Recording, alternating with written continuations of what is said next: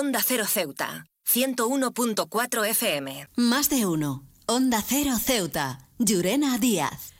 Hoy, 26 de enero, celebramos el Día Mundial de la Educación Ambiental, un recordatorio oportuno de la necesidad imperante de comprender y abordar los desafíos ambientales que enfrenta nuestro planeta. La educación ambiental no es simplemente una asignatura más en el currículo escolar, es un faro que ilumina el camino hacia un futuro sostenible y equitativo. Vivimos en un tiempo en el que los efectos del cambio climático, la pérdida de la biodiversidad y la contaminación del aire y del agua son evidentes y amenazan también la salud de nuestro ecosistema. La educación ambiental se convierte entonces en un catalizador esencial para la conciencia, la acción y la transformación. En su esencia, la educación ambiental no se trata solo de impartir conocimientos sobre la naturaleza y sus procesos, es un llamado a la acción, un compromiso activo con la preservación y restauración de nuestro entorno. Desde las aulas hasta los hogares, la educación ambiental debería tejerse en el tejido mismo de nuestra sociedad. En las escuelas es fundamental que los estudiantes no solo aprendan acerca de los ecosistemas y la biodiversidad, sino que también se les empodere para convertirse en defensores del medio ambiente. La conciencia ambiental debe infiltrarse en nuestras decisiones cotidianas desde la elección de productos sostenibles hasta la gestión responsable de residuos. Los gobiernos y las organizaciones deben colaborar para brindar información y recursos, permitiendo que la sociedad tome decisiones informadas y respetuosas con el medio ambiente. En este Día Mundial de la Educación Ambiental hagamos un compromiso renovado de no solo aprender sobre nuestro entorno, sino también de actuar para protegerlo. La educación ambiental es el puente que nos lleva de la conciencia a la acción y es nuestra responsabilidad colectiva garantizar que este puente sea fuerte y accesible para todos. Nuestro planeta depende de ello, el futuro de las generaciones venideras está en juego.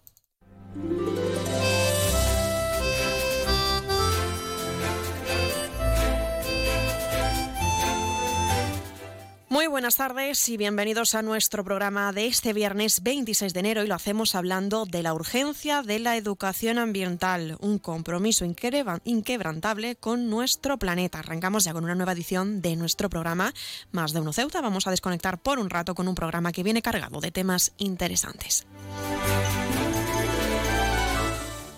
Y nos escuchan como cada día en el 101.4 de la frecuencia moduladas y en las direcciones www.ondacero.es y www.ondaceroceuta.com. Pueden ustedes, como siempre, participar en nuestro programa y lo pueden hacer llamando en directo a los números de teléfono 856 20 01 79 y 856 20 01 80. Como cada día vamos a estar hasta las 2 menos 10. También les recuerdo que lo pueden hacer enviando una nota de voz o un mensaje a nuestro WhatsApp al 639 40 38 11 o si lo prefieren un correo electrónico a la dirección ceuta.ondacero.es. Y otra alternativa también es contactar mediante nuestras redes sociales, porque estamos en Facebook y en Twitter en arroba Onda Cero Ceuta.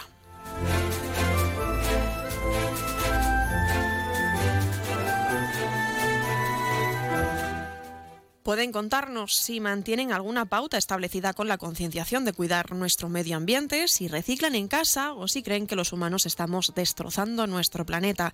También pueden participar para felicitar a un ser querido que cumple años, dedicarle una canción o incluso pedirnos que, que suene su tema favorito, porque como ya saben, queremos escucharlos con nuevas canciones, géneros musicales, propuestas, experiencias, recetas, anécdotas.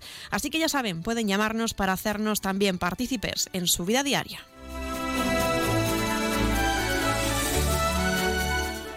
Pues tenemos muchas cosas que contarles cuando son las 12 y 24 minutos del mediodía. Comenzamos con nuestro programa que como siempre tenemos mucho que comentarles y tienen mucho que conocer. Así que comenzamos.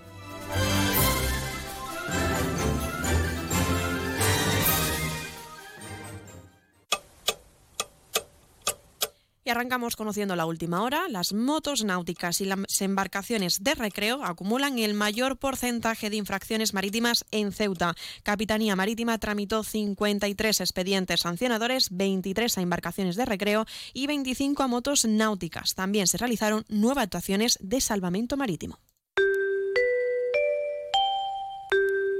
Y vamos a conocer ya la previsión meteorológica que nos acompañará en el día de hoy y es que según apunta la Agencia Estatal de Meteorología tendremos cielos parcialmente cubiertos, temperaturas máximas que alcanzarán los 19 grados y mínimas de 14. Ahora mismo tenemos 18 grados y el viento en la ciudad sopla de levante. Y es momento de conocer una noticia curiosa. La noticia curiosa del día se encuentra en Siberia y hablamos de un bosque de árboles cantantes que producen sonido musicales. Sí, sí, lo han oído bien. Es una sorprendente revelación y es que científicos en Siberia han descubierto un bosque de árboles que produce sonidos musicales en condiciones específicas. Este fenómeno único fue encontrado en una remota región cerca del lago Baikal. Los investigadores, que inicialmente estaban estudiando patrones climáticos en la zona, quedaron atónitos al descubrir que los árboles, en su mayoría pinos siberianos, emiten sonidos melódicos en ciertas circunstancias. Los sonidos parecen estar vinculados a la presión atmosférica y a los cambios en la humedad es un fenómeno verdaderamente extraordinario. Lo expresó así la, la, bióloga del equipo de investigación. Los árboles, en lugar de crujir con el viento, parecen que están produciendo tonos musicales suaves. No es algo que hayamos encontrado en ninguna otra parte del mundo. Siguen las declaraciones de esta bióloga. Los científicos están ahora trabajando para entender la mecánica detrás de este fenómeno tan singular. Se cree que la composición específica de la, manera, de la madera, perdón, combinada con las condiciones climáticas únicas en esa región, contribuye a la producción de estos sonidos. Algunos lugareños han informado sobre leyendas locales que hablan de árboles cantantes, pero hasta ahora no se había documentado científicamente. Este descubrimiento ha despertado el interés no solo de la comunidad científica, sino también de músicos y artistas sonoros que ven en estos árboles una fuente inusual de inspiración. Se está planificando también expediciones adicionales para estudiar más a fondo este fenómeno y documentar los patrones y variaciones en los sonidos producidos por estos sorprendentes árboles cantantes.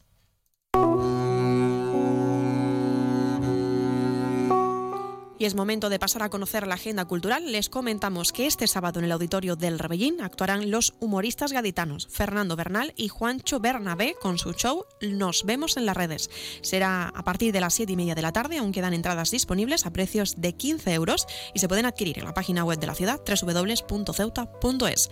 Y recordarles que el Museo del Paseo del Rebellín acogerá hasta el próximo 7 de abril la muestra que lleva por título Arqueología y vida cotidiana en la Almina de Ceuta, siglos XVIII y XIX. Una muestra que se puede visitar de martes a sábado de 10 a 2 del mediodía y en horario de tarde de 5 a 8 y los domingos y festivo de 11 a 2 del mediodía.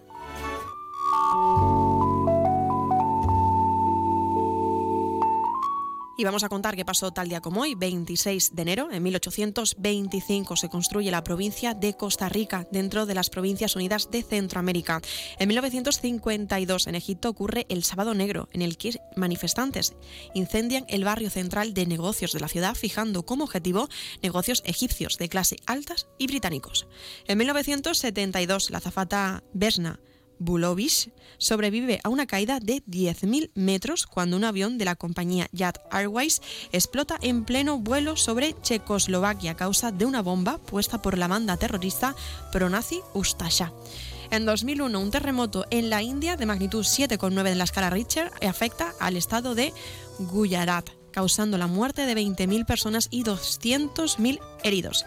En 2015, Alexis Sipiras jura como primer ministro de Grecia.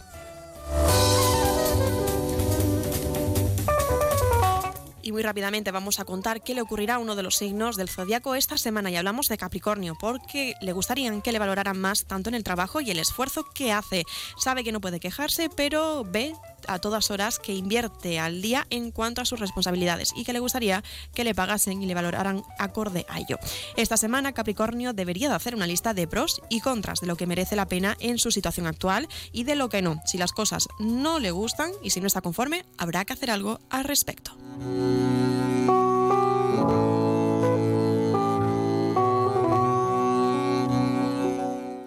Y el Club de Montaña Anguera celebra este 2024 25 años y por este motivo se ha elaborado un programa de actividades.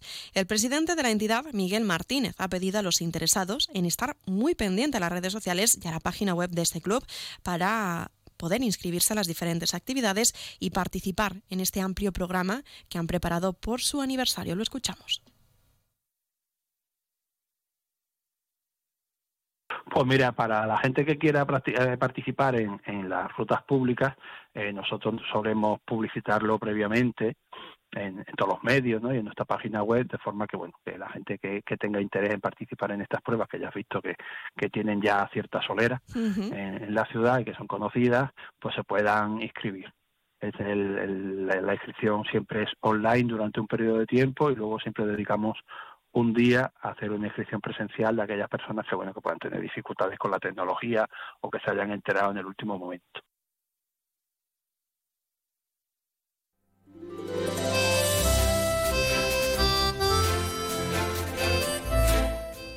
Pues ahora sí, cuando son las doce y media del mediodía, entramos ya de lleno en nuestros contenidos y entrevistas. Tenemos, como siempre, mucho que comentarles y contarles, así que no se lo pierdan porque arrancamos ya con nuestro programa Más de Uno Ceuta.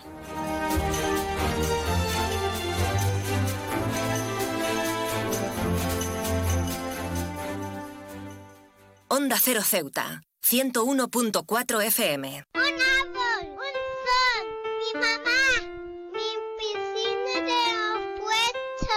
Ahora los impuestos son cosa de niños. Servicios Tributarios de Ceuta se lo pone muy fácil. A partir de ahora podrá pagar sus impuestos a través de la página web tributosceuta.org. Solo necesitará una tarjeta de crédito y la carta de pago que recibió por correo y con un solo clic se ahorrará tiempo, colas y desplazamientos. Recuerde tributosceuta.org. Servicios Tributarios de Ceuta, Ciudad de Ceuta. Nuevo horario de caja de 8 de la mañana a 2 de la tarde. Llega el fin de semana y tú al fin paras. Pero el mundo no. Él sigue girando. El mundo no para de darle vueltas a la actualidad más inmediata. Juan Diego Guerrero tampoco. Si quieres desconectar sin dejar de estar informado, escucha Noticias Fin de Semana. Cada sábado y domingo a las 7 de la mañana y a las 2 de la tarde. Y siempre que quieras en la web y en la app. Onda Cero, tu radio.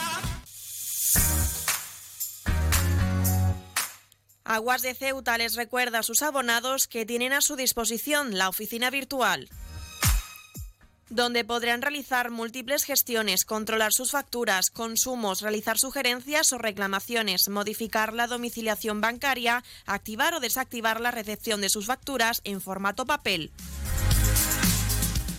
ACEMSA dispone además de una app en la cual podrán realizar avisos de averías, reclamaciones y disponer de acceso a diferentes links relacionados con nuestra empresa. Desde ACEMSA le recordamos nuestros teléfonos gratuitos 24 horas 910 21 56 y el 629 20 98 25 de mensajería WhatsApp y Telegram.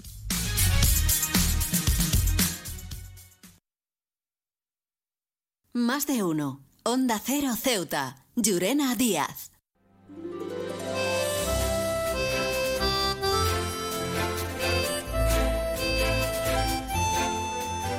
Pues seguimos aquí en nuestro programa Más de Uno Ceuta y lo hacemos como cada viernes último de cada mes, este viernes de enero.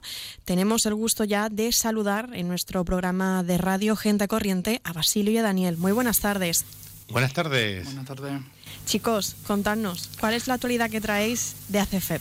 Primero, bueno, felicitarse porque finalmente concluyó una lucha ya bastante antigua para dignificar a, nuestro colectivo y es que por fin el Congreso aprobó la sustitución del término disminuidos para referirse a las personas con discapacidad y se sustituyó por este término mucho más dignificante y que nos humaniza. ¿Podríamos decir que estamos de celebración? Sí, en el colectivo sí porque, como voy a decir, el lenguaje es muy importante y digamos que, es que por sí solo no transforma las cosas, pero sí es la semilla para que haya una conciencia y de ahí mejore nuestra realidad. ¿no? Efectivamente, em, en mis reflexiones yo tengo al lenguaje como el lenguaje es, una apropiación inteligente de, o simbólica de la realidad para propiciar su transformación. Es decir, siempre que hay una transformación, previamente tiene que haber un lenguaje. También decimos que el lenguaje es un vehículo del entendimiento y un vínculo entre las personas. Entonces, eh, obviamente, el lenguaje disminuidos es un lenguaje que, em, digamos, que nos clasifica, que, nos desvincula de, de, la sociedad y nos mete en el rincón ese de, de los raritos, los, los cortitos, los pobrecitos, ¿no? Y yo creo, vamos, que estamos ya en una madurez, ¿no? Toda, toda lo que la humanidad en general, como para afrontar este tipo de, cambios, ¿no? supongo que piensas más o menos parecido, ¿no? Sí, además, eh, en esta semana he podido escuchar a personas, ¿no? Que siempre estos cambios lo intentan enmarcar en eh, como que son cambios solamente eh, superficiales, en sentido de, bueno, es que la gente se ofende por las palabras.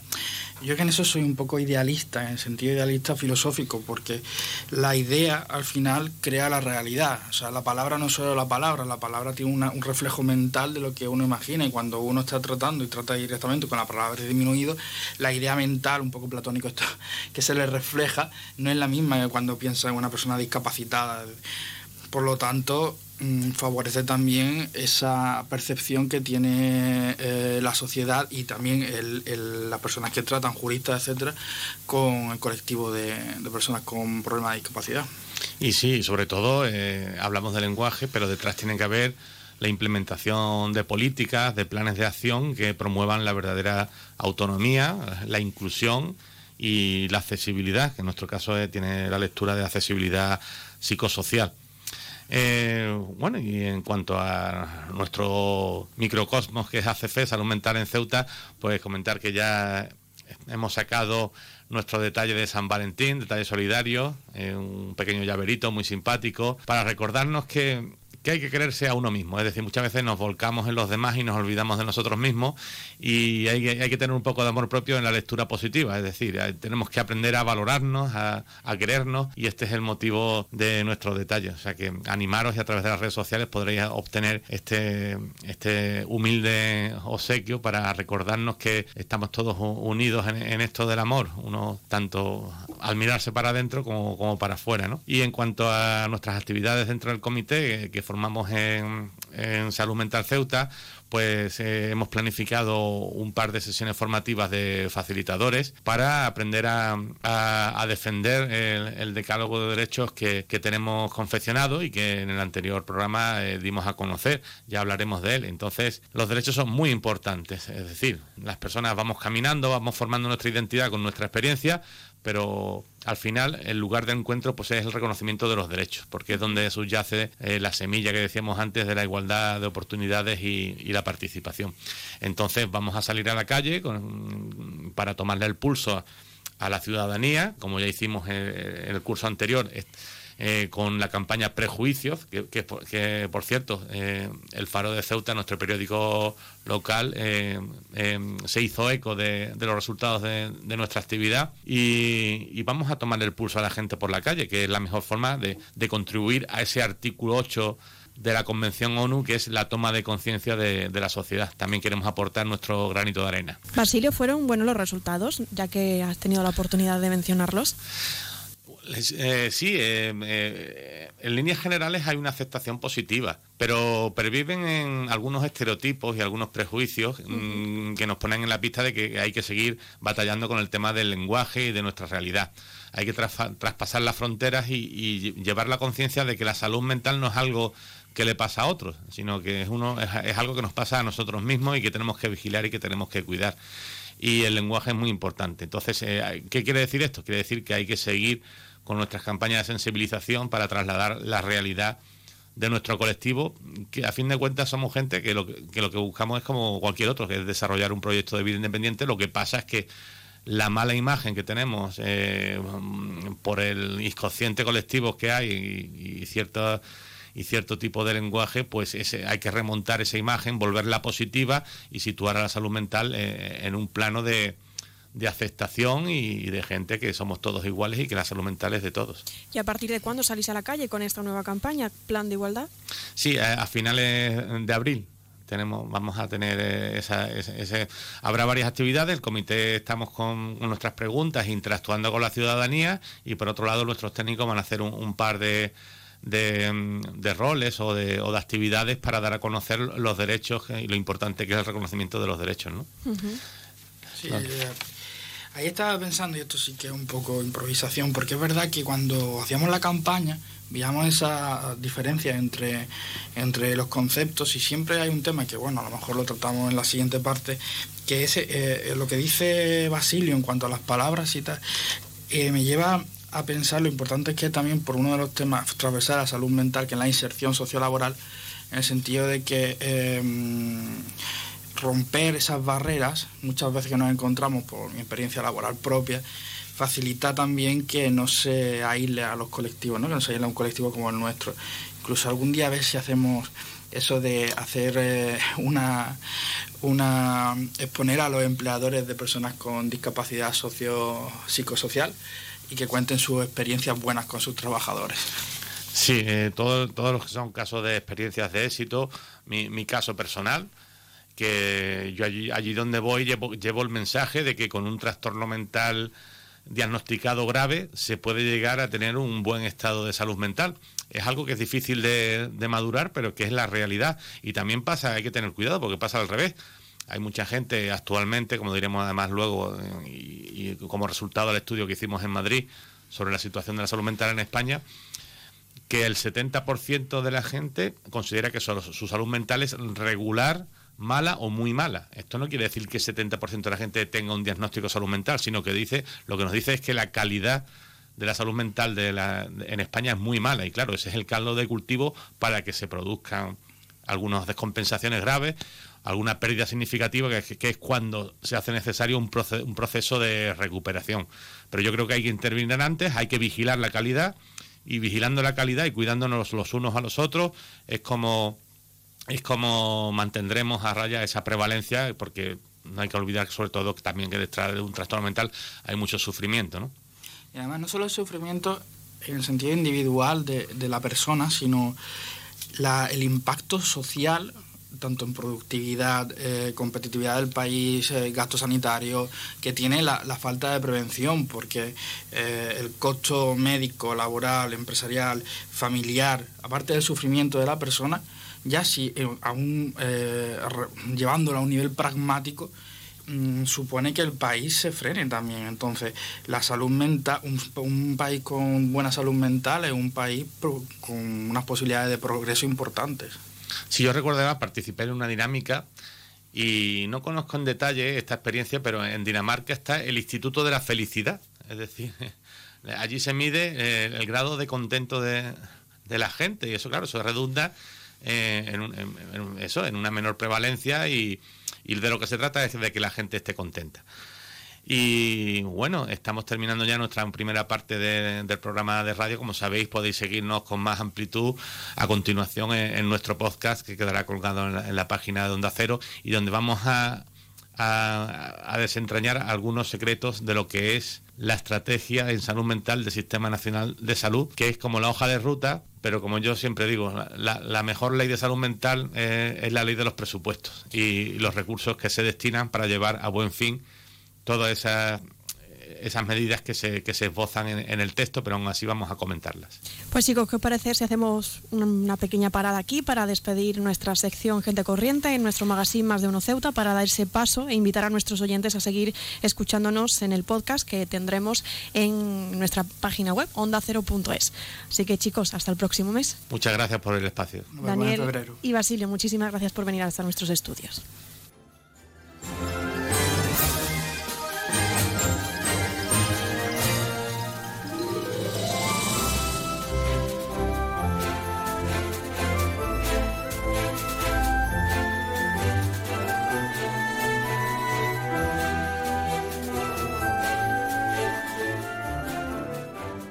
Onda Cero Ceuta, 101.4 FM. Atención, este es el momento que estabas esperando. En Borras Automoción liquidamos todo nuestro stock de vehículos de gerencia, demostración, kilómetro cero y cortesía. De las marcas Peugeot, Citroën, Fiat, Opel, Mini y BMW. No te pierdas esta oportunidad única. Visítanos los días 26, 27 y 28 de enero en el parking del Centro Comercial Parque Ceuta. La feria de ocasión te espera con las mejores oportunidades.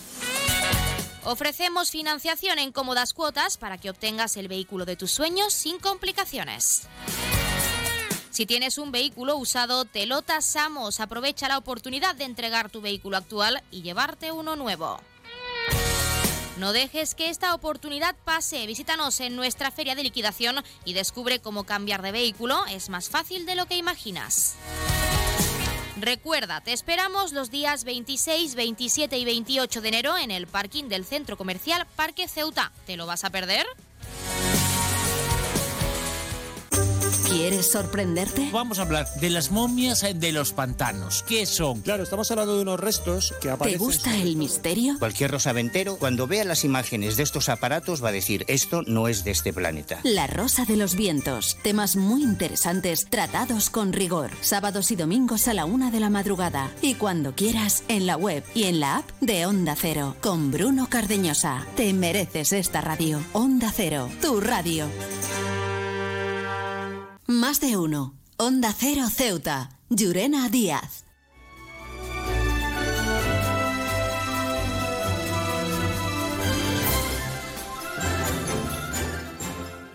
Como cada viernes contamos con nuestra sección de cine y como siempre lo hacemos de la mano de nuestro colaborador Juan Carrasco. En este caso queremos hablar de la Sociedad de la Nieve. Juan, muy buenas tardes. Hola, ¿qué tal? Buenas tardes. Bueno, desde luego ha sido una película reconocida y con mucho apoyo, que también es muy importante, pero desde tu punto de vista, ¿crees que la película logra transmitir la atmósfera y el entorno descrito en esa historia basada en hechos reales, que ahora también incidiremos en eso?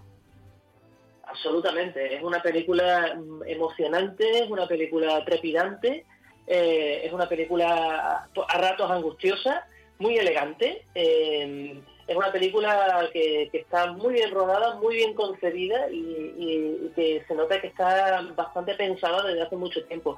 Va más allá de, la obra en la que está inspirada y por supuesto de los hechos reales. Eh, es una película eh, basada en todo eso y aparte con un sello personal de, J. Bayona que creo que, me atrevería a decir que hace el mejor trabajo hasta ahora de su carrera.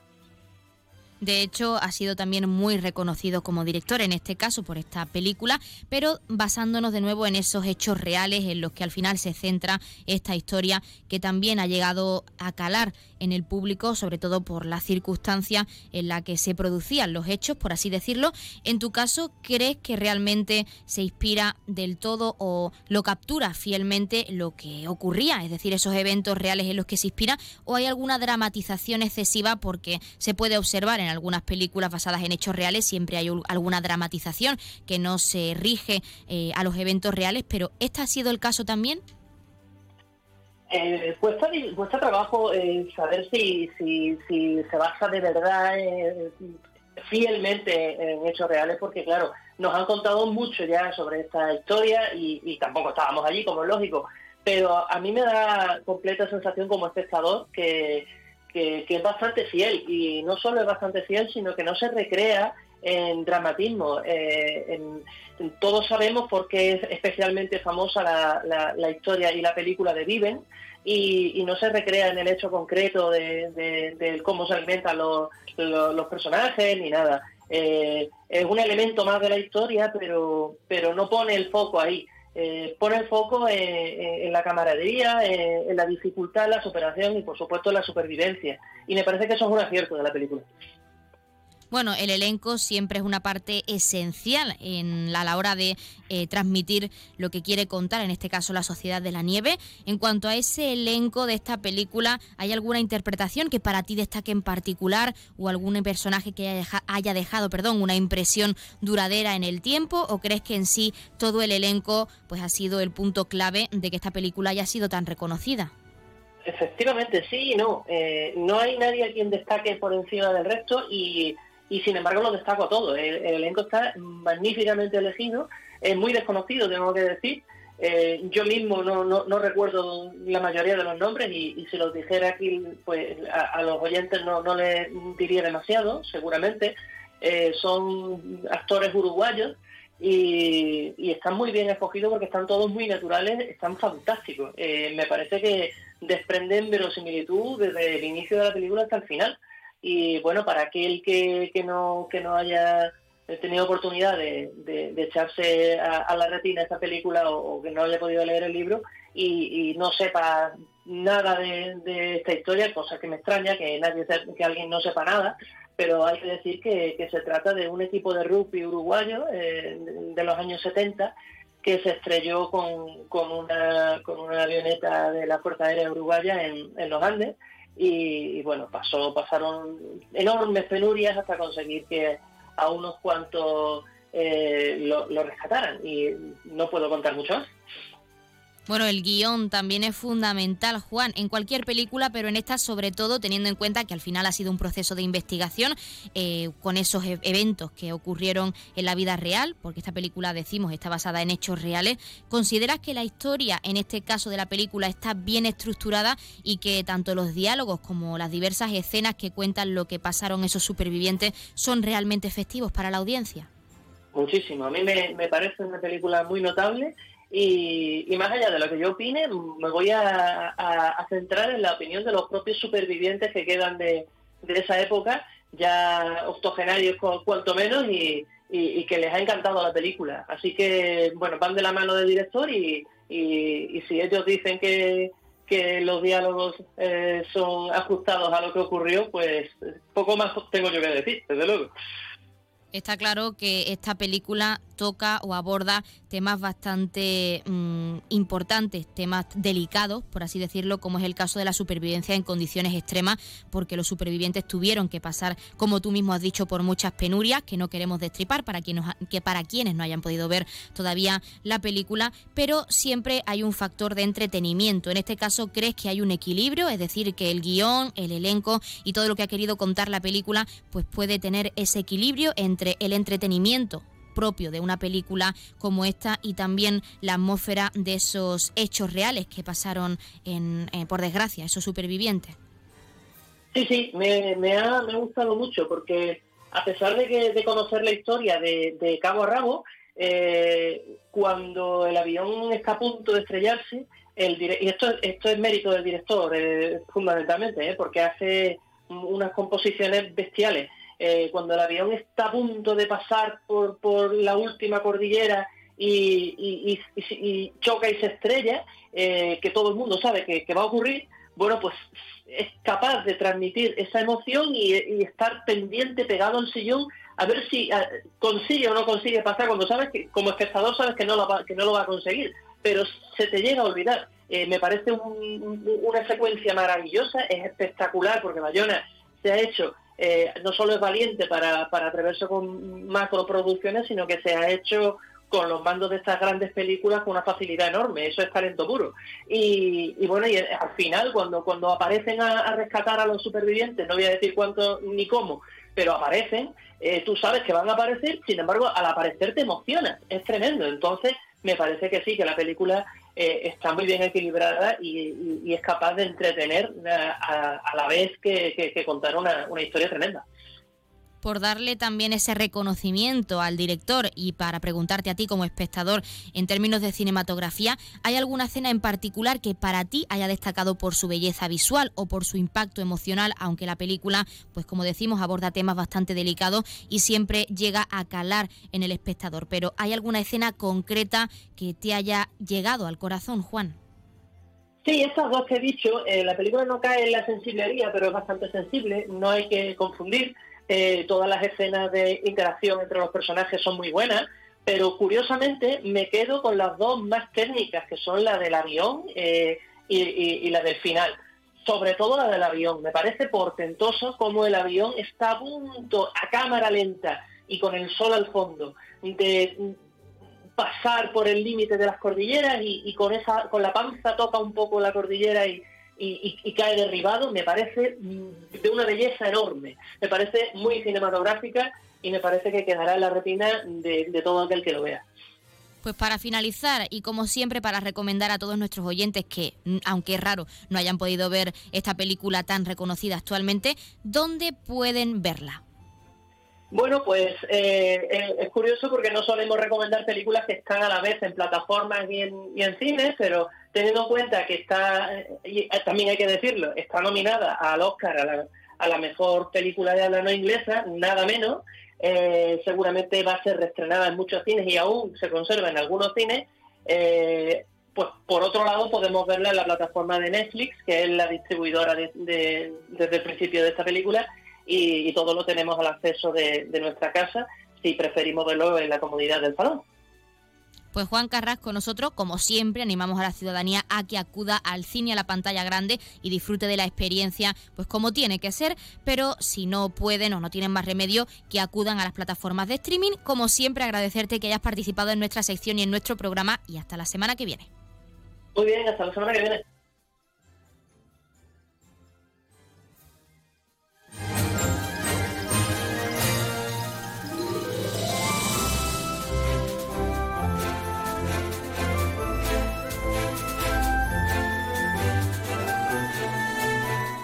Pues han escuchado a nuestra compañera Carolina Martín hablando con nuestro colaborador habitual, con Juan Carrasco, en esa sección de cine, a la que le traemos diferentes propuestas tanto de series como de películas. Y en esta ocasión hemos hablado de La Sociedad de la Nieve, una película que ha sido muy sonada durante estas semanas y más cuando se le han otorgado ya diferentes premios, ya no solo a nivel de producción, sino a la actuación del, del elenco que compone esta película. Si se han quedado con las ganas y todavía no han tenido la oportunidad para ver esta película en Netflix, se quedan ahora con el tráiler tan solo con unos minutos antes de llegar a esa desconexión. Retomaremos tan solo unos minutos para poder despedirnos durante los próximos minutos, pero no se marchen. Se quedan con el tráiler de la película La Sociedad de la Nieve.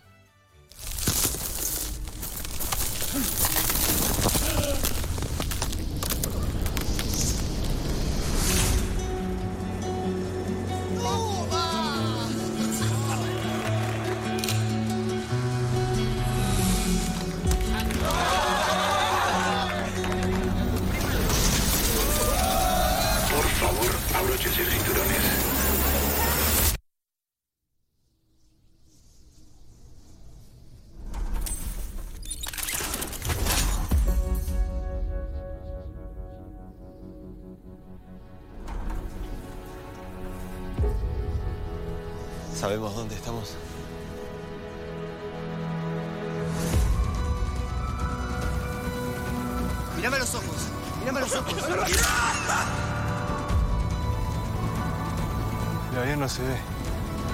Y aunque pasen por encima nuestro, no van a ver. ¿Qué pasa cuando el mundo te abandona? Cuando no tenés ropa, te estás congelando.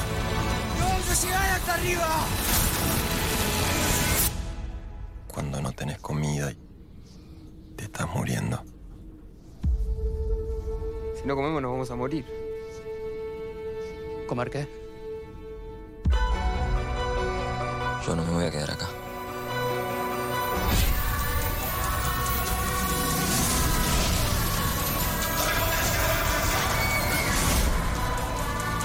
¿Ahora se van a dejar morir? ¿Después de todo lo que pasó?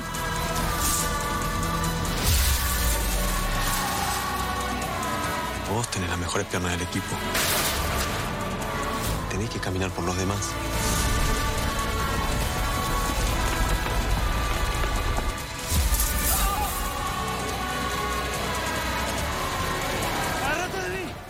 Pues la verdad que una película emocionante, desgarradora y en el que Bayona ha puesto todos los enseres necesarios para poder pues hacer esa historia basada en hechos reales. Nos vamos acercando a la una del mediodía y como es habitual durante los próximos minutos desconectaremos para conectar con nuestros compañeros de Madrid que se encargarán de acercarnos toda la información a nivel nacional e internacional a modo de titulares y también conectaremos con nuestros compañeros de Andalucía que se encargarán de trasladarnos lo más próximo a nosotros en esta jornada de viernes, lo más próximo que nos separa tan solo el estrecho. También retomaremos la segunda parte de nuestro programa y lo haremos pues también haciendo mención a esos titulares más destacados de la jornada de hoy, de este viernes y también la segunda parte de nuestro programa, pues les ofreceremos otro tipo de contenidos también hasta afrontar la recta final de nuestro programa. Antes de llegar a la una del mediodía, recordarles que se avecinan los premios Capitales Europeas de la Inclusión y Diversidad 2024 de la Comisión Europea, unos premios que como ya saben están abiertos a todas las administraciones locales de la Unión Europea, ciudades, pueblos y regiones que están trabajando para fomentar la diversidad y la inclusión, respeto a género, etnia, origen, religión o creencias, discapacidad, edad y colectivo LGTBI+. Y como cada año, desde la Fundación se hace un esfuerzo comunicativo para que estas ciudades, comunidades autónomas y ayuntamientos de España a los que nos referimos conozcan estos premios y puedan participar. Recordarles que existen dos categorías este año, las administraciones locales o regionales con menos de 50.000 habitantes podrán participar en una categoría y las administraciones locales y regionales con más de 50.000 habitantes. Además, se va a conceder un premio especial a las iniciativas enfocadas a promover ciudades seguras y libres de violencia para las mujeres. Así que recuerden, muy importante, un plazo que estará abierto hasta el próximo 15 de febrero. Con esto sí, nos vamos acercando ya a la una del mediodía, hacemos una breve desconexión y enseguida retomamos la segunda parte de nuestro programa con diferentes asuntos que tratar. No se marchen.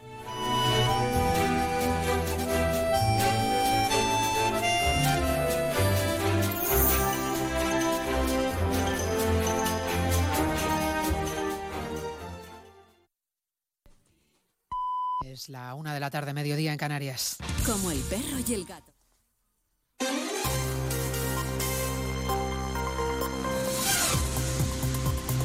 Noticias en Onda Cero.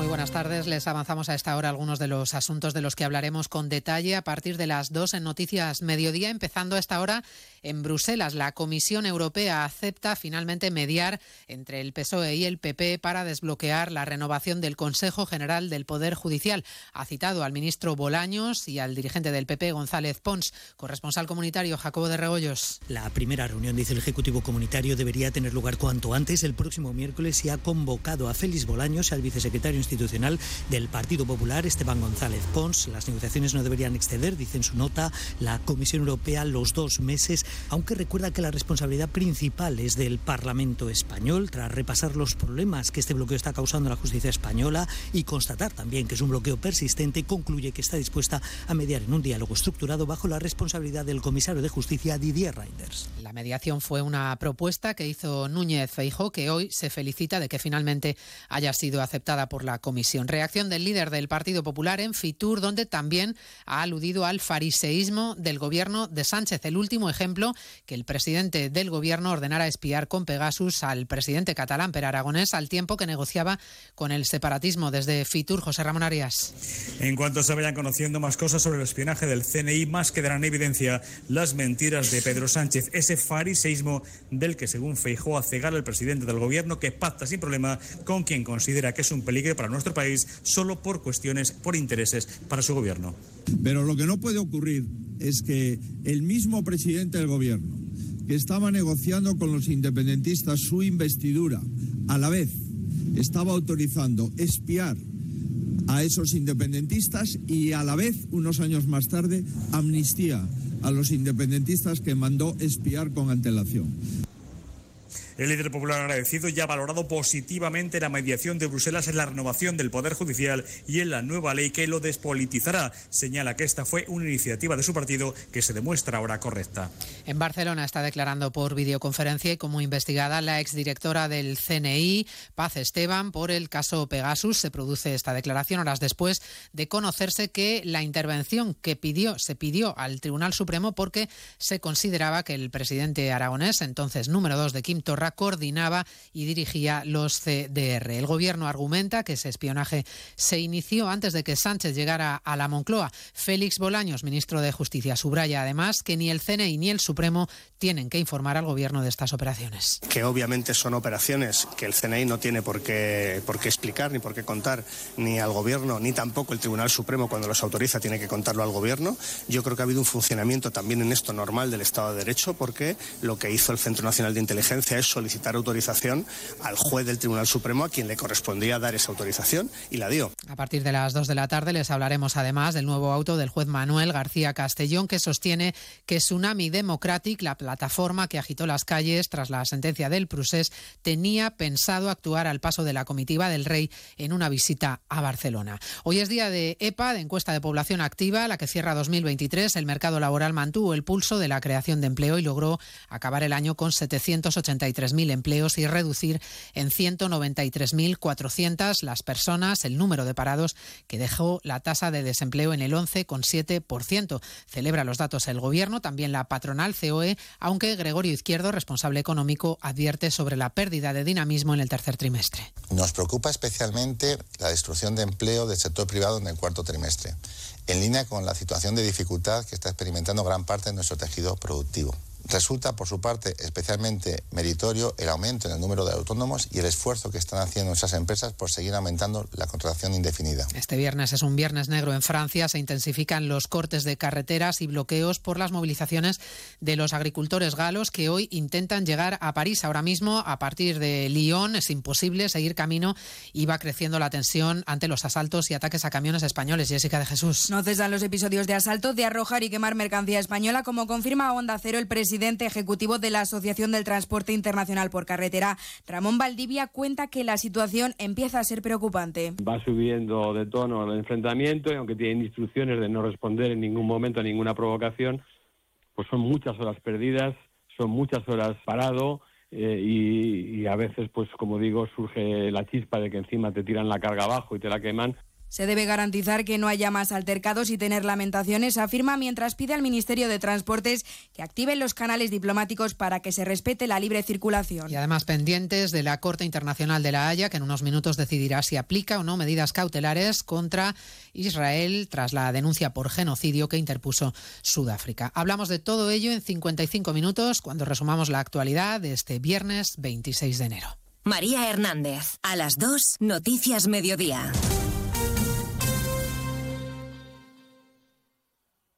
Como el perro y el gato. Como siempre, como todos los fines de semana, dispuestos a pasar un buen rato charlando de esos buenos amigos que son los no racionales que conviven con nosotros en nuestros hogares. Todo sobre las mascotas con Carlos Rodríguez. Sábados a las 3, domingos a las 2 y media de la tarde y siempre que quieras en la app y en la web de Onda Cero. Patrocinado por Menforsan, los especialistas en cuidados, higiene y cosmética natural para las mascotas. Te mereces esta radio. Onda Cero, tu radio.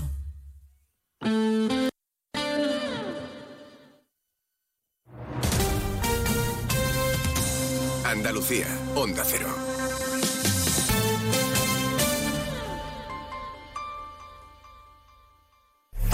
Hay muchos tipos de energía, pero hay una que hace que todo avance, creando oportunidades de futuro, impulsando una industria verde, potenciando el desarrollo sostenible y generando bienestar. Una energía que lucha contra el cambio climático y respeta el medio ambiente. Descubre, conoce, aprende y disfruta de todo lo que las energías renovables pueden hacer por ti. Y haz brillar tu energía. Junta de Andalucía. Sobre todo, Onda Cero Andalucía.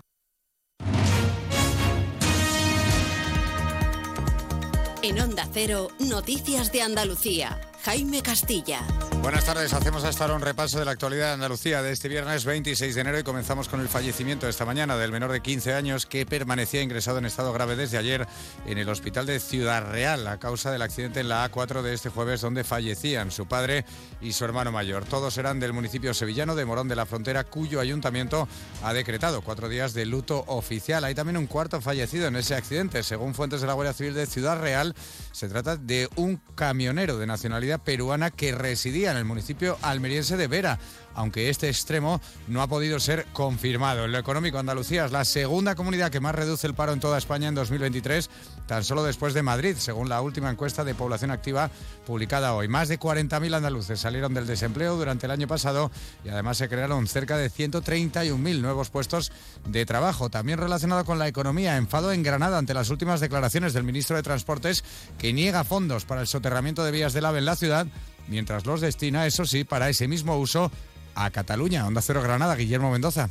La consejera de Fomento, Rocío Díaz, ha pedido una reunión al titular de Transportes. Tanto la Junta como el Ayuntamiento han asignado fondos para estas obras que el ministro Oscar Puente ha tachado de promesas fáciles de hacer sobre el papel. Declaraciones que han generado rechazo, dado que el Estado acaba de dar inicio a una obra similar, valorada en 540 millones de euros, en Moncada. En Algeciras, tres personas han sido detenidas acusadas de los delitos de corrupción de menores y pornografía infantil. La Policía Nacional les ha incautado más de 2.000 archivos con contenido pedófilo. Onda Cero Cádiz, Jaime Álvarez.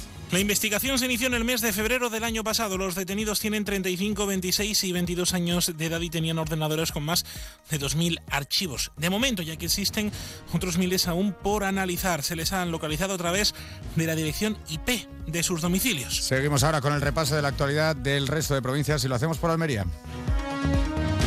En Almería, cientos de camiones de Almería y Granada están bloqueados en la frontera con Francia por culpa de las protestas de los agricultores franceses. Puede darse la circunstancia de que si sigue esta situación la semana que viene haya un serio riesgo de desabastecimiento en Europa de productos agrícolas. En Ceuta hemos conocido la valoración del encuentro de la consejera de Sanidad Navila Bencina tras reunirse con la ministra del área, Mónica García, y exponerle los problemas que afronta la sanidad ceutí. Además, Bencina le ha pedido que viaje hasta la ciudad para conocer de primera mano esta situación y es que, según la consejera, hay predisposición por parte del Gobierno. Córdoba recupera después de décadas los vuelos regulares. Desde julio y durante la temporada veraniega, la compañía Iberia Air Nostrum conectará la ciudad con Palma de Mallorca y Gran Canaria. Los billetes ya están a la venta. El primer vuelo se realizará entre Mallorca y Córdoba el 4 de julio. En Huelva hoy se habla de la reivindicación de Fres Huelva al ministro de Agricultura, Pesca y Alimentación, Luis Planas. Han remitido una carta en la que piden su intermediación para que las protestas que los agricultores franceses están secundando en estos días no impidan que los frutos rojos onubenses puedan circular por el país vecino. En Jaén destacamos el acto de recogida solidaria de alimentos para animales abandonados que va a tener lugar esta tarde a partir de las 4 hasta las 10 de la noche en el Centro Comercial Jaén Plaza, con la presencia de Piper, el famoso perro viajero que ha recorrido más de 70.000 kilómetros por toda España para sensibilizar a la población sobre los derechos de las mascotas. En Málaga, la Junta de Andalucía ha finalizado el trabajo de pintada de una línea roja continua en la carretera A355 Coín-Marbella, donde el año pasado perdieron la vida 10 personas en accidentes de tráfico. Con esta actuación se pretende disuadir a los conductores de realizar adelantamientos indebidos en el tramo, que ya de por sí cuenta con línea continua y prohibición de adelantamiento. Se plantean otras medidas como la instalación de radares de tramo. Y en Sevilla, desde primera hora de esta mañana, ha quedado reabierta el tráfico por completo la avenida San Francisco Francisco Javier en la capital, que llevaba dos años cortada debido a las obras de conexión del tranvía con la estación de tren de Santa Justa. Más noticias de Andalucía a las 2 menos 10 aquí en Onda Cero. Onda Cero. Noticias de Andalucía.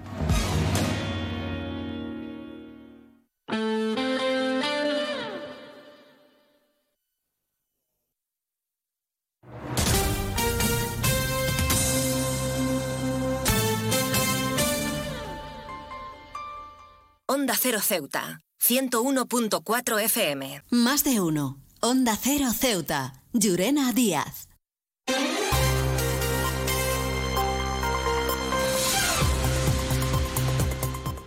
Muy buenas tardes, de nuevo afrontamos la segunda parte de nuestro programa Más de Uno Ceuta y lo hacemos como siempre haciendo un repaso de la información local de este viernes. Les trasladaremos, pues en esta jornada hablaremos también de la Feria Internacional del Turismo del Fitur, donde haremos balance de esta jornada donde el consejero de Comercio, Turismo, Empleo y Deporte, Nicolás Echi, valoraba el desarrollo en esta segunda cita de trabajo, señalando que Ceuta está siendo escenario de una activa e intensa agenda de reuniones con el objetivo de posicionar a nuestra ciudad como un destino turístico de referencia. También hablaremos sobre los datos correspondientes a la EPA que han tenido, que hemos tenido conocimiento en esta jornada de hoy, publicados por el INE, donde señala que en este 2023, en el pasado año, el número de parados se redujo en más de 193.000 personas, más del doble que en 2022, lo que se traduce en una bajada del paro de casi el 12% de la población activa. En Ceuta la ocupación también destaca por esa bajada en cuanto a un, a un incremento de, en ese periodo de encontrar trabajo a aquellas personas que están paradas en, el, en la población activa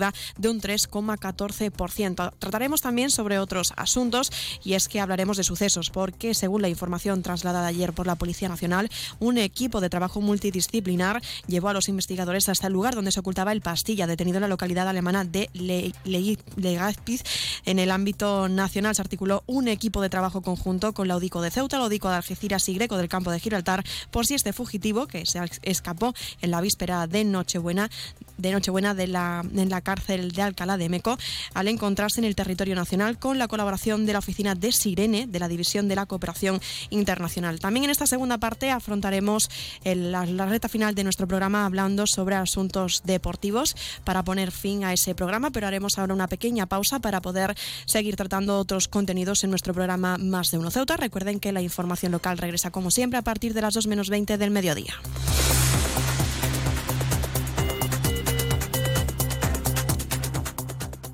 Más de uno. Onda Cero Ceuta. Llurena Díaz.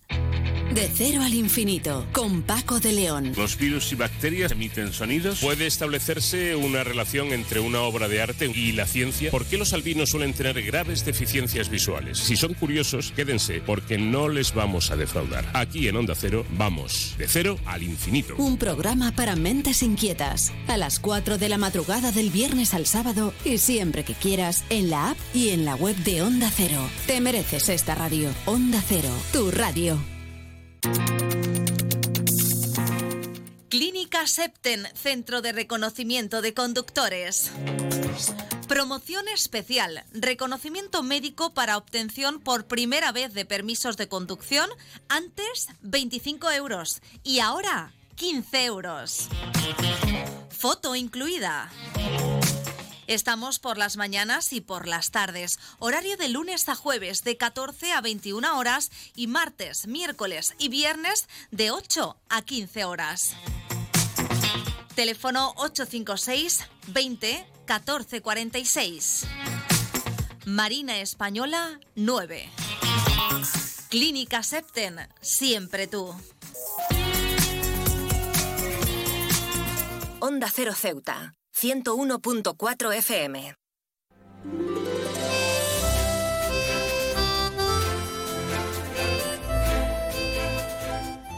La autoridad portuaria es una de las entidades que representan a Ceuta en Fitur y para conocer un poco más su participación tenemos a su responsable de comercial y marketing que es Víctor Jiménez. Víctor, muy buenas tardes.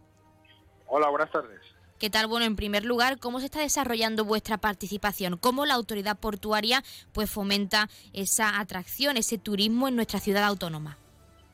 Bueno, pues para comenzar, bueno, primeramente dar las gracias a esta emisora por, por darme la oportunidad de poder comentar un poquito nuestro trabajo en, en FITUR, que como sabemos es la Feria Internacional de Turismo, y que en este año, en esta edición, pues eh, como el año pasado, es la segunda vez que acudimos a FITUR dentro de, una zona, de un pabellón que se llama FITUR Cruises, que es una especialidad del turismo, en este caso referido a cruceros, y en el que la autoridad portuaria, junto con servicios turísticos, tenemos un pequeño stand, un, pequeño espacio para poder promocionar y, hacer relaciones de contacto y poder eh, eh, poner en valor el puerto y el destino Ceuta. Quizá no hace falta preguntar en qué temas se han incidido o se están incidiendo, mejor dicho, en esta Feria Internacional del Turismo, porque los cruceros son un punto esencial, fue un punto esencial durante todo el 2023, pero además de eso, ¿en qué otros temas o puntos clave de nuestra ciudad se está incidiendo por parte de la autoridad portuaria para visibilizar todo lo que tenemos que ofrecer? Bueno, nuestra presencia en esta edición, como hemos dicho, es, es lógicamente que el sector turístico eh, que es el que manda aquí en, este, este, esta feria, ¿no? Y generar, lógicamente, negocios, cerrando acuerdos eh, con compañías de, operadores o compañías navieras de cruceros, ¿no? Eh, nosotros también, la Autoridad Portuaria de Ceuta, como he dicho anteriormente, tenemos un, un, convenio de colaboración con servicios turísticos de la ciudad para la promoción conjunta, conjunta de este sector. Igualmente, también la propia Autoridad Portuaria tiene un convenio firmado con San Cruz Andalucía, que es una asociación que engloban a los puertos andaluces, eh, los puertos interregionales andaluces, y en el que está también incorporado eh, Ceuta y el puerto también de Melilla. Y por lo tanto, pues estamos en varios focos para intentar abarcar lo máximo posible nuestra presencia, nuestra imagen, conjuntamente eh, puerto y destino, para, como decía anteriormente, generar confianza a las navieras mediante reuniones y encuentros eh, y por lo tanto, pues eh, con estos recursos eh, poder llegar al, al definitivo, que es a la naviera, y poder aumentar las escalas de estos cruceros en el puerto de Ceuta. Dentro de esos focos tan amplios que nos has comentado está la autoridad portuaria situada durante la Feria Internacional del Turismo. Siempre hay una meta o siempre hay unos objetivos que se pretenden alcanzar para visibilizar, en este caso, el turismo de cruceros, entre otras muchas cosas, dentro de esta feria. En este caso, los, ¿cuáles son los objetivos específicos que la autoridad portuaria busca alcanzar en esta edición? Bueno, pues partiendo del objetivo que ya hemos consolidado este año 2023, que hemos alcanzado récord de cifras de cruceros, hemos llegado a tener las 16 escalas en el puerto de Ceuta y hemos llegado a superar los 22.000 eh, pasajeros de cruceros que han llegado a nuestra ciudad. con un porcentaje de incremento de un 600, de un 60, perdón, de un 60% con respecto a años anteriores, incluso años previos a la pandemia, estamos hablando de una referencia de 2019 o 2020, 2021 eran eran años o anualidades que no se podía contar por, por la crisis que produjo el sector crucero. Entonces, con esto, con este récord que hemos marcado este año 2023, estamos ya trabajando para el 2025, son porque normalmente los cruceros se, se trabaja con dos años vista, y este para este 2024, en principio tenemos cerrada de 11, 12 escalas, tendremos que, cerrar alguna más, estamos intentando cerrar, eh, intentar simular o llegar al mismo nivel del 2023. La situación actual hoy en el mercado, con la aparte de la guerra de Ucrania, la guerra que se ha, que se ha provocado en Gaza, y también ahora con la nueva situación del Mar Rojo y las restricciones de la circulación marítima, pues entonces la compañía, estamos hablando con ella porque ha habido una redistribución de destino, una de, escala, y, entonces hay un, va a haber un pequeño receso de la industria en ese sentido. Nosotros estamos intentando equiparar la cifra del 2023 y con vista, lógicamente, ya al 2025 de poder tener un incremento eh, de escala eh, a partir de esos 15, 16 escalas, eh, poder tener unas una escalas de superior a, a las 20 escalas en un futuro y por lo tanto también superar los 30.000 eh, cruceristas anuales en el puerto de Central. Víctor, no paráis de trabajar toda la feria eh, visibilizando todo lo que ofrece la autoridad portuaria y lo que ofrece nuestra ciudad autónoma porque van en relación, pero sí que nos gustaría profundizar un poco más y saber qué tipo de actividades, presentaciones o eventos estáis organizando o llevando a cabo, además de esas reuniones, para poder destacar esta oferta turística. nosotros, como hemos dicho anteriormente, de la mano de servicios turísticos, tenemos un programa anual de asistencia a distintas ferias. Lógicamente empezamos con esta en enero, que es FITUR, y que es la, feria eh, por excelencia eh, nacional y española ¿no? del, sector turismo. Pero posteriormente después vamos a unas ferias más sectoriales, más enfocadas al sector crucero. Y en, el mes de abril eh, estaremos presentes en el C-Trade Global, que es la feria más importante a nivel mundial que se celebra en Estados Unidos, también de la mano de servicios turísticos eh, también asistiremos bajo la, premisa de San Cruz Andalucía, como he dicho anteriormente, y también de una asociación internacional llamada Mercruz, que engloba los puertos de cruceros del Mediterráneo, y que también estamos apostando con ellos para poder incrementar las escalas. Como digo, este es un mercado a nivel mundial. Posteriormente, después del C-Trade, tendremos eh, dentro de la asociación Mercury una serie de, de asambleas generales donde nos reuniremos con, con, eh, los distintos eh, naviera y los ejecutivos, los itinerary planners que le llaman, que son los que fijan los itinerarios, para posteriormente eh, volver a, otra feria del CITRE, y en este caso en septiembre iremos al, puerto de Málaga, que se celebra el CITRE sectorial del, crucero en el Mediterráneo, y finalizaremos el año en el International Cruise Summit, que se celebrará en Madrid en noviembre. Y yo creo que con este tipo de asistencia a ferias y, y congresos, creo que tenemos marcado un poco la línea de trabajo que vamos a desarrollar de manera conjunta entre el puerto y la ciudad de Ceuta. Bueno, de hecho, el año pasado, la edición pasada de Fitur, Ceuta fue uno de los stands más visitados y más conocidos, pero sí que nos gustaría hablar en concreto de este año y de la autoridad portuaria. Víctor, ¿cómo está siendo la acogida hasta ahora? Porque hemos hablado de la parte técnica, pero queremos hablar de cómo la ciudadanía, ceutí y no ceutí, ha acogido este stand y sobre todo el turismo de crucero, que es uno de los puntos clave que estáis tratando. Sí, bueno, nosotros... Mm, este, este año 2023 con las cifras que hemos alcanzado eh, a nivel de recepción y a nivel de por lo que hemos intuido ¿no? y hemos preguntado a nivel de ciudadanía ¿no? Eh, y aparte también lo, pues la propia compañía naviera una vez que, hace una, eh, termina las escalas en Ceuta hace una valoración, una encuesta a los propios pasajeros ¿no? y el feedback que, hemos recibido es muy positivo la naviera, en este caso, mm, la que más eh, ha apostado este año en Ceuta ha sido MSC, en la cual también hemos reunido hace pocas horas con el director general de MSC en España, eh, hablando de la futura escala que podemos realizar con, esta compañía, que ya este año no ha marcado récord. Y todo es positivo, la verdad que Ceuta tiene un destino muy atractivo, el puerto es un puerto muy bien preparado con unos servicios y unas instalaciones adecuadas para el, para el crucero, unas ventajas fiscales que Ceuta reúne y incluso la ciudadanía, el comercio en, Ceuta, porque hay que, destacar que la industria del crucero es una, industria muy global y que los ingresos eh, que reporta al sitio de destino eh, se reparte entre el puerto y la propia ciudad. El puerto, lógicamente, con las tasas de los servicios portuarios que la propia compañía, a, una vez que llega al barco, eh, realiza, y después, lógicamente, el, efecto económico que también repercute en los comercios de la ciudad y en los servicios de guía, autocares, sector taxi, todo lo que el crucero, una vez que llega al destino, realiza. Pues Víctor Jiménez, nosotros nos quedamos con esos objetivos alcanzados y lo que queda por alcanzar de cara al final de esta edición de Fitur. Queremos desearos mucha suerte y agradecerte que nos hayas dado unos minutos en nuestro programa para hablarnos de todo lo que estáis realizando, de todo el trabajo que hay detrás de esta edición de la feria y de cómo la autoridad portuaria pues trabaja para visibilizar ese turismo de cruceros entre otras muchas cosas. Muchas gracias. Gracias a vosotros. Buenas tardes.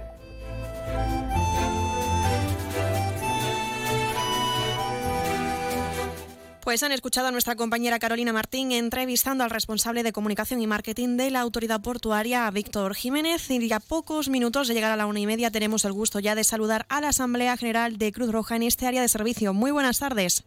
Buenas tardes. A continuación les ofrecemos el sorteo correspondiente al día de hoy, 26 de enero.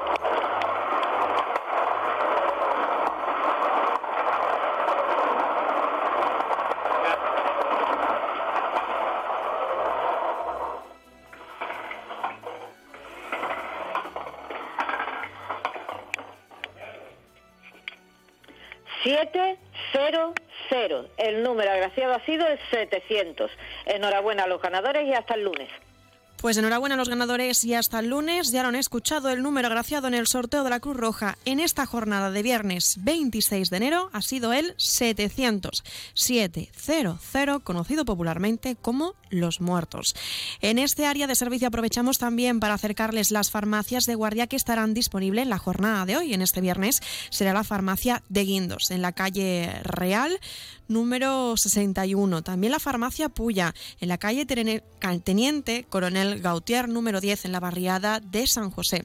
En horario nocturno también será la farmacia Puya, en la calle Teniente Coronel Gautier, número 10, en la barriada de San José.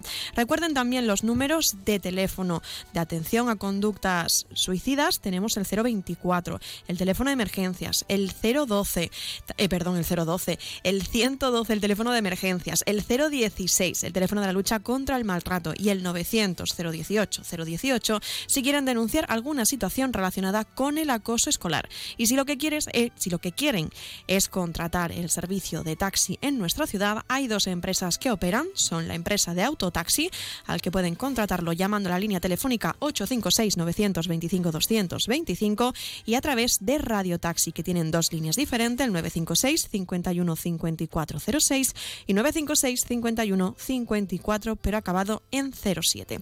Hasta aquí nuestro área de servicio. Hacemos una breve pausa con algo de música para desconectar y afrontamos la recta final de nuestro programa aquí en Más de Uno Ceuta.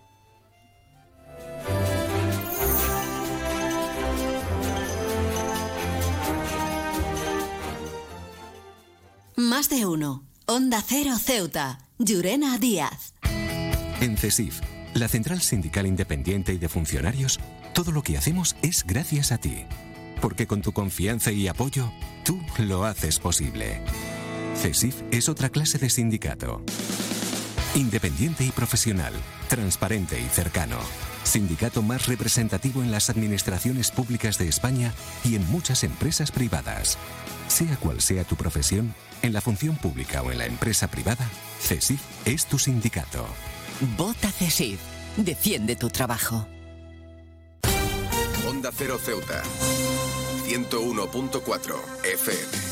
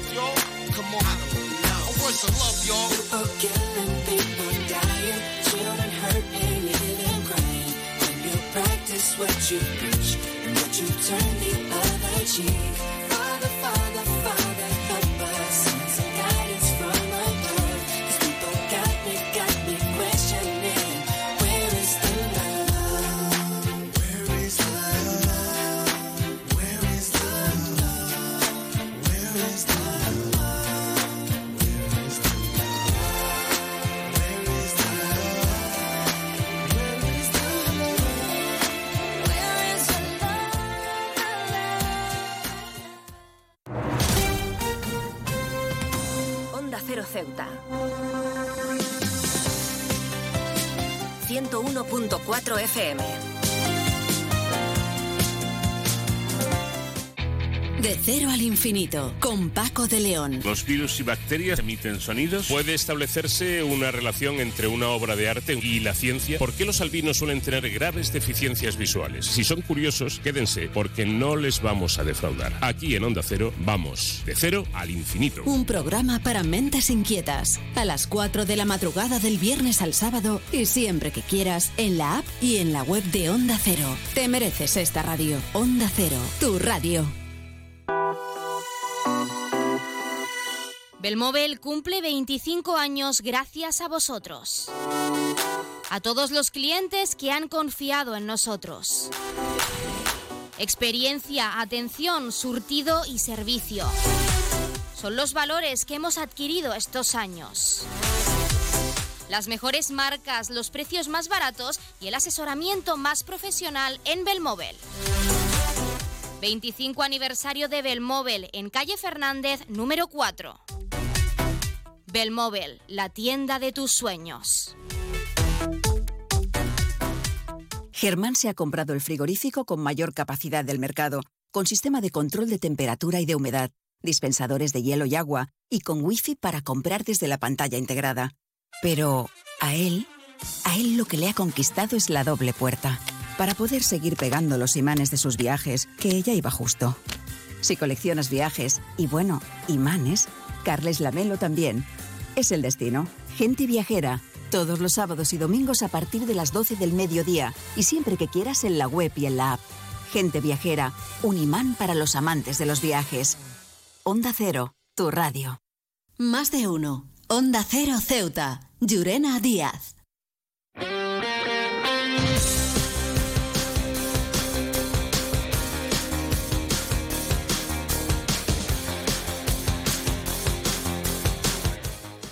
Pues es momento de afrontar la recta final de nuestro programa y lo hacemos haciendo un repaso de la información deportiva antes de dar paso a nuestros servicios informativos, a nuestro informativo del mediodía que como saben comenzará a partir de las 2 menos 20 del mediodía. Les contamos en deportes que la Federación de Baloncesto de Ceuta celebra este fin de semana la segunda jornada del circuito 3x3 escolar y grupo ECOS. La fase de grupos del torneo escolar se va a llevar a cabo los días 26 y 27 de enero mientras que la fase final se va a celebrar el 9 y el 10 de febrero. Y es que más de 200 jugadores están distribuidos en 52 equipos que van a participar en esta intensa competición que organiza la Federación de Baloncesto de Ceuta.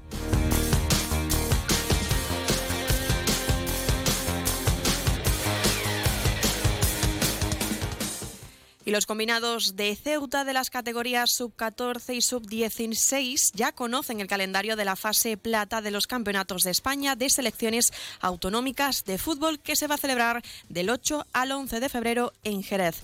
Dentro del grupo E, los infantiles se medirán a Melilla y Comunidad de Madrid, mientras que los cadetes lo harán ante Cantabria y Andalucía.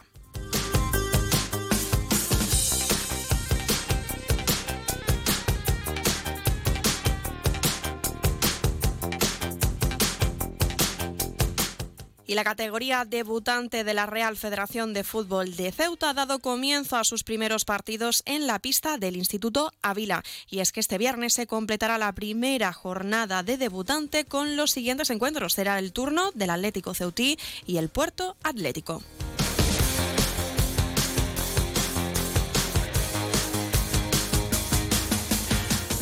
Y un último apunte, hablamos de Petanca. Mariano Cáceres, David Mateo y Primo B ganan la segunda jornada del Club Petanca Equipo Mariano. Destacar la primera posición de Mariano Cáceres con 17 puntos, tres más que sus seguidores.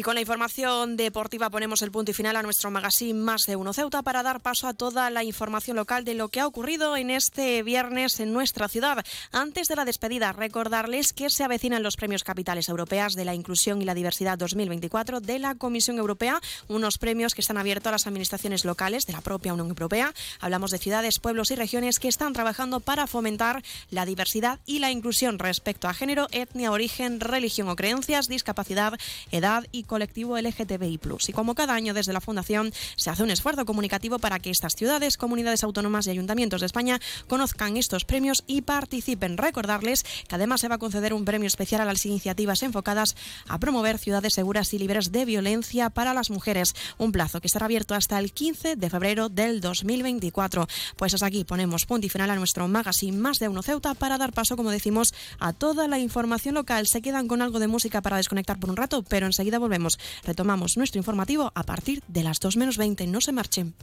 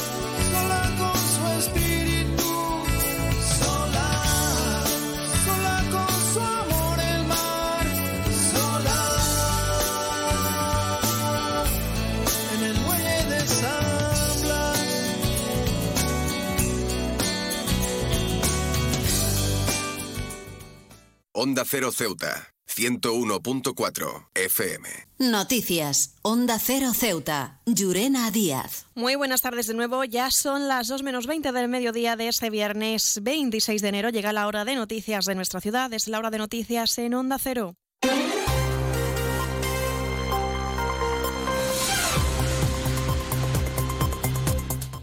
Comenzamos como siempre nuestro informativo recordando la previsión meteorológica. Según apunta la Agencia Estatal de Meteorología, para la jornada de hoy tendremos cielos cubiertos, temperaturas máximas que alcanzarán los 19 grados y mínimas de 14.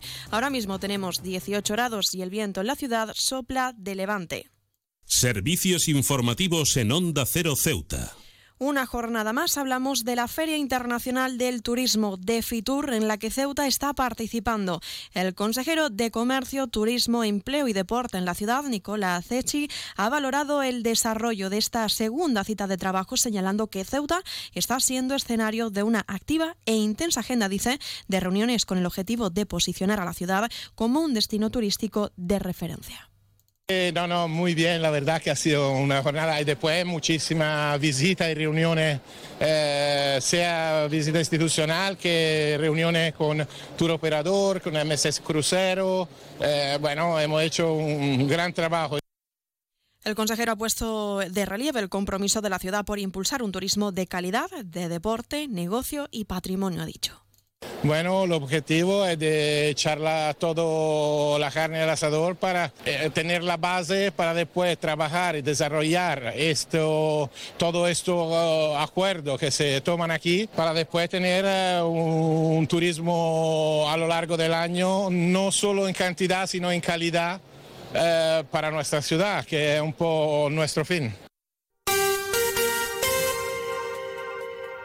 Y dejamos a Fitura a un lado para hablar de la política local y es que los datos de la encuesta de población activa, la EPA, publicados este viernes por el INE, señalan que en 2023 el número de parados se redujo en más de 193.000 personas, más del doble que en 2022, lo que se traduce en una bajada del paro del casi 12% de la población activa.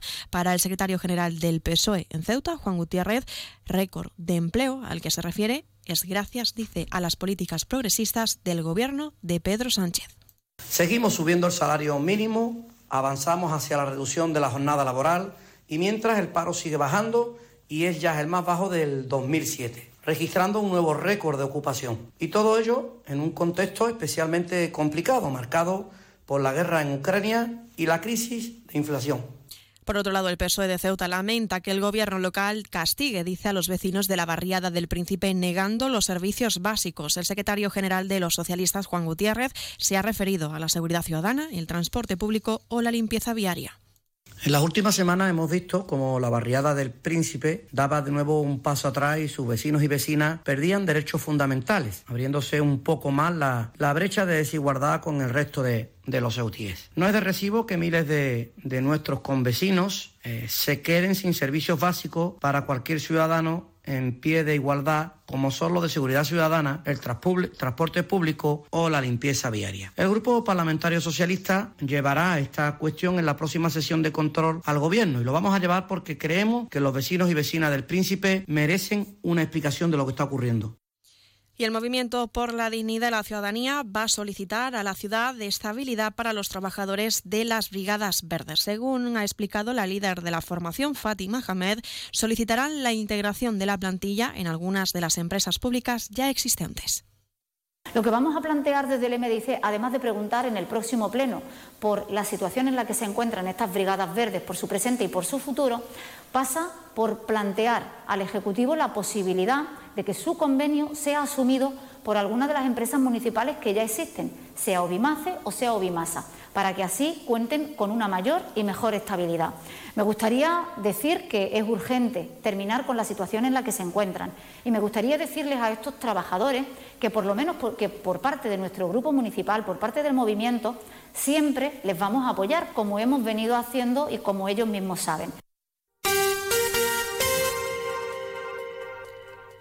Y cambiamos de asunto. Los presidentes de las federaciones de asociaciones de madres y padres de alumnos de Ceuta y Melilla, Mohamed Ali y Joan Casares, han apoyado el plan de choque en el ámbito educativo anunciado por el Estado para toda España con 500 millones de euros. Según el informe PISA 2022, los estudiantes de las ciudades autónomas representan los peores resultados de este estudio. Y es por ello que Ali ha lamentado que no se pongan las herramientas necesarias, ha dicho, para revertir esta situación en estas ciudades. Desgraciadamente, eh, cuando uno conoce este informe, no solamente se constatan los datos negativos que padecen eh, tanto Melilla como Ceuta en lo que se refiere a la educación, sino que además se constata algo que es peor, ¿no? y es que llevamos mucho tiempo con un diagnóstico eh, fiable, científico, de gente de la comunidad educativa, y sin embargo no se ponen las herramientas adecuadas para que los sistemas educativos de Ceuta y Melilla vayan eh, mejorando. El presidente de la FAMPA en Melilla, Joan Casares, ha insistido que es necesario mantener una posición común reivindicativa ante el Ministerio de Educación para implementar medidas eficaces e inmediatas. Tenemos las, los peores estadísticas, los peores números. Lideramos fracaso escolar, lideramos el informe PISA en lo negativo, lideramos el abandono escolar. Los niños de ambas ciudades, que son las que dependen del Ministerio, no tienen la, la misma oportunidad educativa. Eso es un hecho tangible. Y sin embargo, eh, no podemos ir a, decir esto clara y llanamente a que se lo tenemos que decir, ¿no? Eh, en, un foro específico en el que las personas que tenemos que tener enfrente no tienen más remedio que escucharnos e intentar poner remedios a esta situación. Onda Cero Ceuta, 101.4 FM. Más noticias en Onda Cero. La ciudad mantendrá abierto durante 15 días hábiles a contar desde el próximo lunes, día 29 de enero, el plazo de presentación de solicitudes al procedimiento de admisión para el curso 2024-2025 en las escuelas infantiles y guarderías de la ciudad para niños de entre 0 a 3 años. Centros como Juan Carlos I y Nuestra Señora de África, La Pecera o África, Globitos, Manzanita, Solete y Wendy. Y en sucesos, contarles que un equipo de trabajo multidisciplinar de la Policía Nacional llevó las investigaciones a cabo hasta dar con el lugar donde se ocultaba el pastilla. El detenido en la localidad, en una localidad alemana, fue encontrado muy próximo al lugar donde se estaba alojando, donde estaba siendo despistado para la policía para la Policía Internacional en este caso. Y es que en el ámbito nacional se articuló un equipo de trabajo conjunto con la UDICO de Ceuta, la UDICO de Algeciras y Greco del campo de Gibraltar por si este fugitivo pudiera encontrarse en el territorio nacional con la colaboración de la oficina Sirene de la División de Cooperación Internacional. Y es que este fugitivo huyó de la cárcel de Alcalá de Mecos en vísperas de Nochebuena.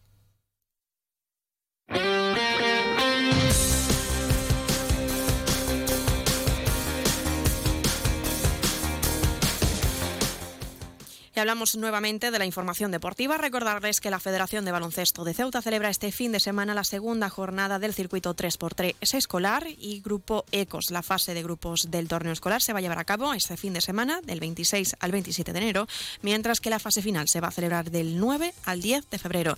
Más de 200 jugadores están distribuidos en 52 equipos para participar en esta intensa competición que organiza la propia Federación de Baloncesto en Ceuta.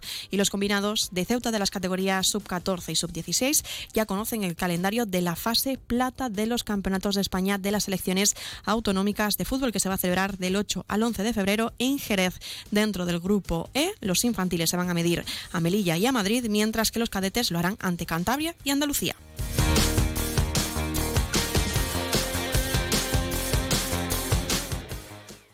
Noticias. Onda Cero Ceuta. Llurena Díaz.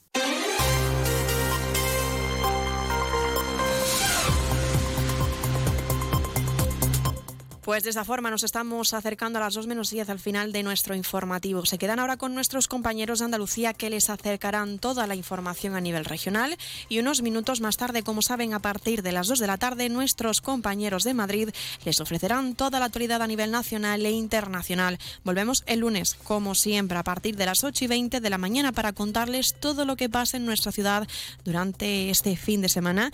Así que pueden seguir también todas las noticias de Ceuta si no quieren esperar al lunes para poder estar actualizado desde nuestras redes sociales, tanto en Facebook como en Twitter, en arroba Onda Cero Ceuta. También recordarles la previsión meteorológica que nos acompañará en el día de hoy. Tendremos cielos parcialmente cubiertos, máximas de 19 y mínimas de 14. Y el viento en la ciudad sopla de levante. Ahora sí, me despido. Que pasen muy buen muy buena tarde y feliz fin de semana.